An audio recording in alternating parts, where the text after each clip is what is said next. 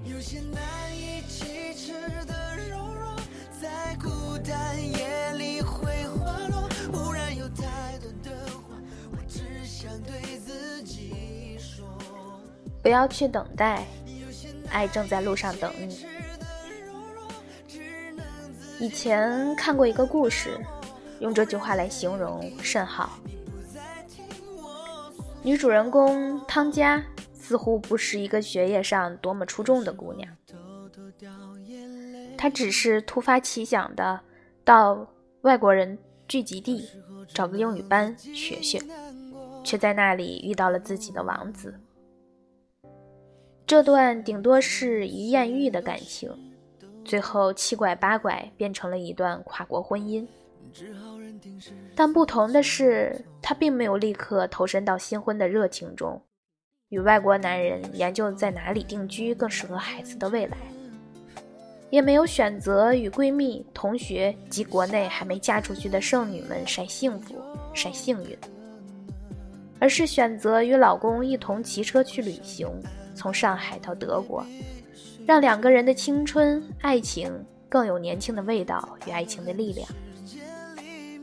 他们的故事其实算不上可歌可泣，也算不上感天动地，只是有那么一种柔软的思想：不要去等待，爱正在路上等你。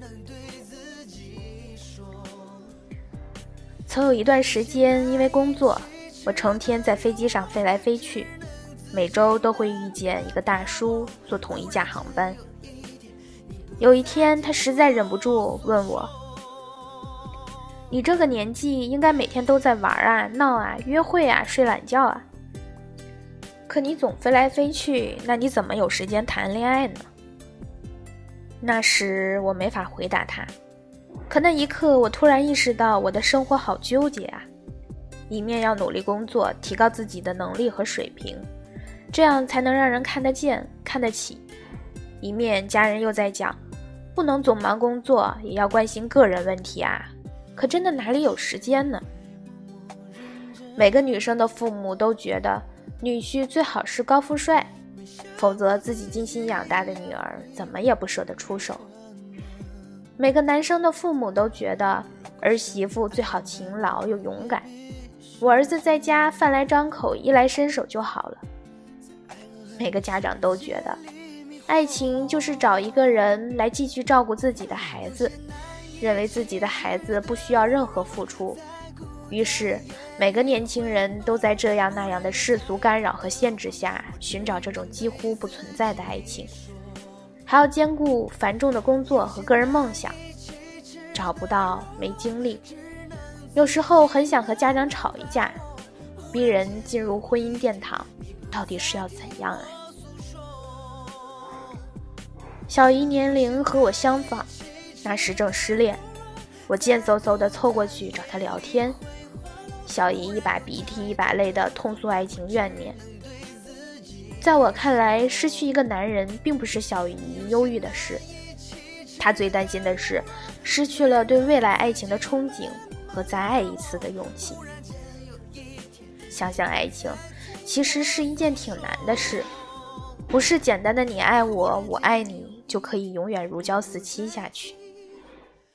两个从小哪哪都不一样的人，要在一起相互信任和关爱，是多么难的一件事。电影院上映着越来越多的纯爱电影，年轻人愈发热衷于中国台湾和泰国的小清新。生活在房子、车子、票子牢笼里的我们，愈发无法相信爱的力量，便从影视剧中期盼找到一点点心灵的慰藉和光亮，幻想自己是那主人公，纯美的让人愿意付出一切的爱的光芒照耀到自己身上。其实，但凡还在讲条件的爱情，都还是欠火候的爱情。如果我们对一段感情还在挑挑拣拣、指东道西，那这爱情就还需要继续回炉深造。我有一个同学，算得上青梅竹马，从很小认识到现在，也原以为两个人会在一起。也原以为两家背景相当，孩子从小知根知底就会有好姻缘。我们也曾努力过，但始终觉得少了那么一点什么。我们也曾名义上在一起，但从内心根本没觉得在一块儿。你来我往，双双放弃。今天的我和他都已有自己的感情生活。回想起彼此，爱情并不是门当户对就能一切都好。钱财车房也并不是最重要的，只有心底发出的感觉才最为重要。幸福的感觉，只有自己认可才最重要。每个和我差不多大的年轻人，也许职场和生活都走在不同的路上，但感情生活大多有同样的困扰和迷茫。小姨说：“我不知道，在我目前的工作和生活模式里。”究竟该怎样认识更多的人？我们自负，我们御宅，我们自闭。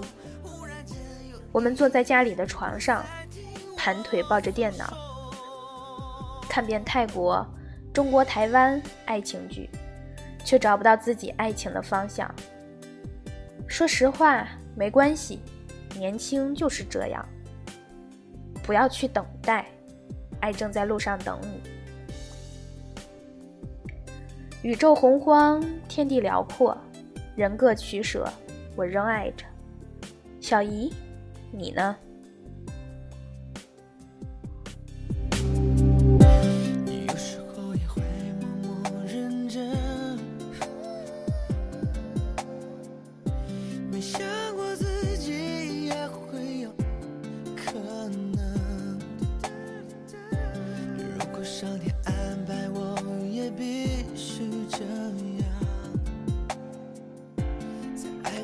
世界里迷惑，有些难。